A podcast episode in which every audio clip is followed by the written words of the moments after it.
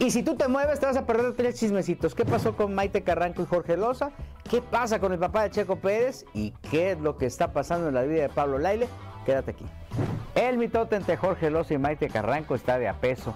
Sobre todo porque Maite se dedicó a dar una serie de declaraciones en diversos medios en donde explicaba cuál había sido la razón del rompimiento entre Jorge y Maite. La situación, a pesar de que pudiera parecer normal, o sea, haya un cierre de ciclo como pareja, está rebasando los límites porque Maite está contando que bueno, pues Jorge prácticamente le puso el cuerno con Ferca. Ante esta situación, Jorge Loza lo que ha hecho abiertamente es explicar que bueno, pues sencillamente los ciclos terminan, el amor terminó y que evidentemente él no tuvo, de acuerdo a lo que dice Jorge, ninguna eh, acción irregular con Maite, al contrario, el amor con Ferca se dio de la manera eh, más natural posible y que a pesar de que Maite lo señala de infiel, Jorge no lo es.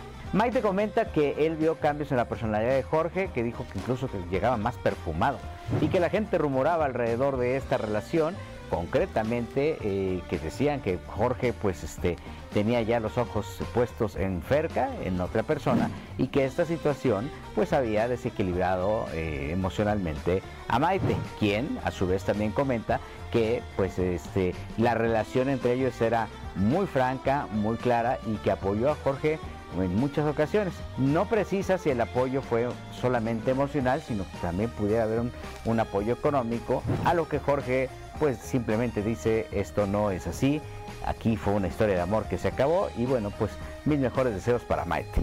Lo que es una realidad es que Maite está bien sentida, está aprovechando cada espacio para hablar de esta situación y ha tratado de aguantar vara y de contenerse. Algo sabe Maite, algo sabe Jorge que no se ha dado a conocer y que esto de alguna manera podría romper un poco la armonía.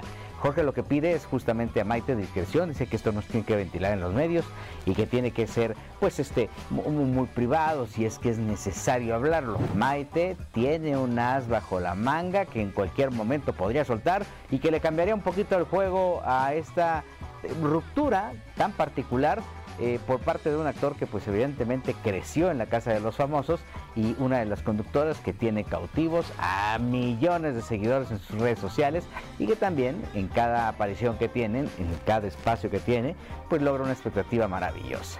¿En qué acabará esta novela? Yo confío mucho en que Maite pues es una mujer consciente, yo creo que no tendría que darle importancia a esta situación y pues que el querido Jorge siga su romance con Ferca. Me llamó mucho la atención lo que Jorge le dijo a TV Novelas en, donde se refiere a Maite y dijo algo así como, supongo que ella encontrará a su lobo. A mí me encontró encontrar a mi leoncita y simplemente fue un tema de razas. Qué cuate, ¿no? Para que podamos dormir tranquilos, la relación entre Ana Araujo y Marco Lavín va viento en popa. ¿Quiénes son estos dos? Ana Araujo, ex mujer de Pablo, está, haciendo su, está rehaciendo su vida, alejada de todos los medios y junto con Marco lo que han hecho pues es justamente tener una relación que poco a poco se va construyendo, totalmente ajena a los medios de comunicación. Esto ayuda mucho porque pues obviamente eh, Ana y Pablo tuvieron niños y lo que menos quieren es que los medios toquen esta figura tan importante. Ellos están pasando por un infortunio, no debe ser nada fácil saber que tu papá está en prisión y evidentemente pues también eh, saber que Ana tiene que reconstruir su vida alejado de los reflectores porque ella realmente no tiene nada que ver en esto.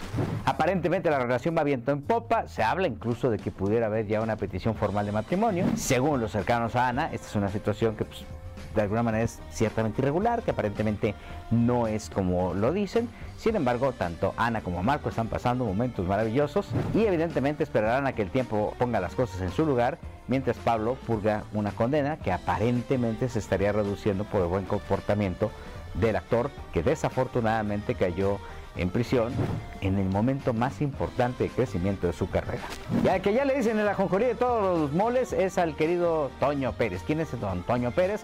Pues el papá del Checo Pérez. Este señor está haciendo una campaña política aparentemente y está como muy enfocado en socializar, incluso cuentan, rumoran, aseguran que una de las cartas de presentación que tiene don Toño es acercarse a los medios de comunicación diciendo que él tiene información exquisita y privada, no, no de Checo, sino de Luis Miguel, que es su compa, que es su parna, que es su gran cuate y que obviamente está autorizado para contar todo lo que pasa alrededor de la vida del sol. Aparentemente esto forma parte de una estrategia mediática de Don Toño para hacerse famoso y obviamente que esto pudiera tener algún beneficio político. Yo no lo creo, yo siento que es muy espontáneo. Lo que no es espontáneo es que el lugar a donde va Don Toño siempre va acompañado de un fotógrafo y de una persona que le maneja sus redes sociales que en cuanto ve a un famoso lo jala para saludarlo y lo graba porque lo que quieren es que se vea ese encuentro casual entre las celebridades y el papá del exitoso piloto mexicano. Si quiere más chismecito rico, aquí es el momento de que lo pongan, aquí leemos todos sus comentarios